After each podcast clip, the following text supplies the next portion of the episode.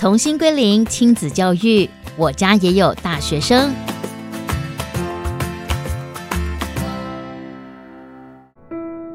欢迎收听《从新归零亲子教育单元》，我家也有大学生，我是肖华。我们邀请到毕业于英国爱丁堡大学亲子教育专家魏连月老师，告诉我们父母对孩子的担忧会给孩子怎样的压力，以及父母如何让孩子知道自己是关心他的。现在，我们就一起来听魏老师的分享吧。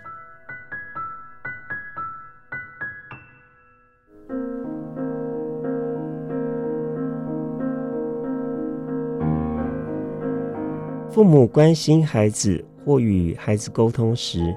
所使用的方式、所表达的内容，是孩子可以接受的，那么就可以算是一个成功的关心与沟通，而孩子也会感受到父母的关怀与担心。那这对于亲子关系是很有帮助的。那相对的，当父母使用的方式所表达的内容是孩子难以接受的，那么孩子感受到的就不是父母的关心或担心，而是感受到来自父母的压力、指责或者是命令。那这对于亲子关系不仅没有帮助，并且还会造成孩子与父母疏远和疏离。换句话说，当父母的关心成为孩子的压力的时候，这会造成孩子跟父母更加的疏离、疏远。因此，如何让孩子知道父母很关心他的关键，就在于父母关心孩子或与孩子沟通时所使用的方式、所表达的内容。我这里强调了两个重点，就是。父母在关心孩子或与孩子沟通的时候，我们需要留意那个方式，还有我们所表达的那个内容是不是孩子可以接受的。比如说，小孩在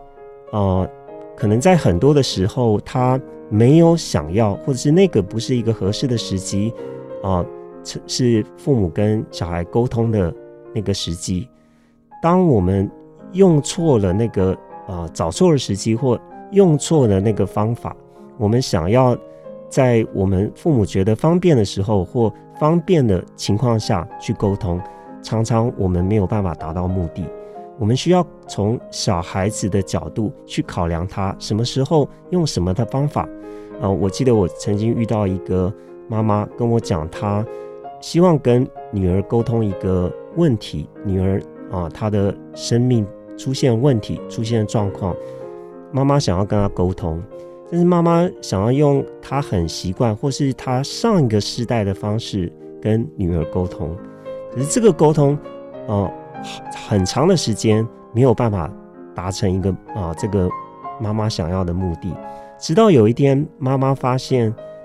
恐怕透过 Line 或是 FB 这样的一个方式，用文字的方式来沟通。会比跟女儿直接面对面的说话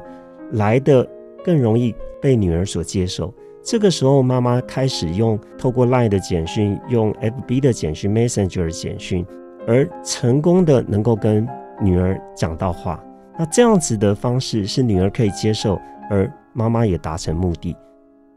文字有时候它是一个更缓解的方式，可以跟我们的孩子，特别是这个时代。他们大多数的我们这个大学生，我们这些孩子们，他们都使用手机，所以其实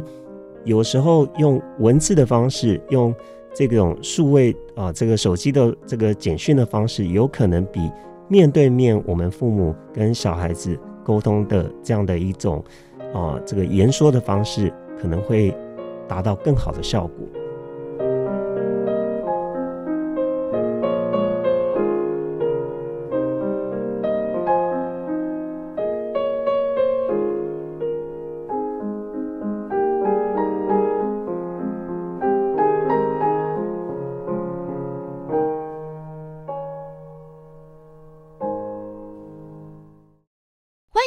给予我们五星好评。收听更多节目，请到教育电台官网或 Channel Plus 频道收听。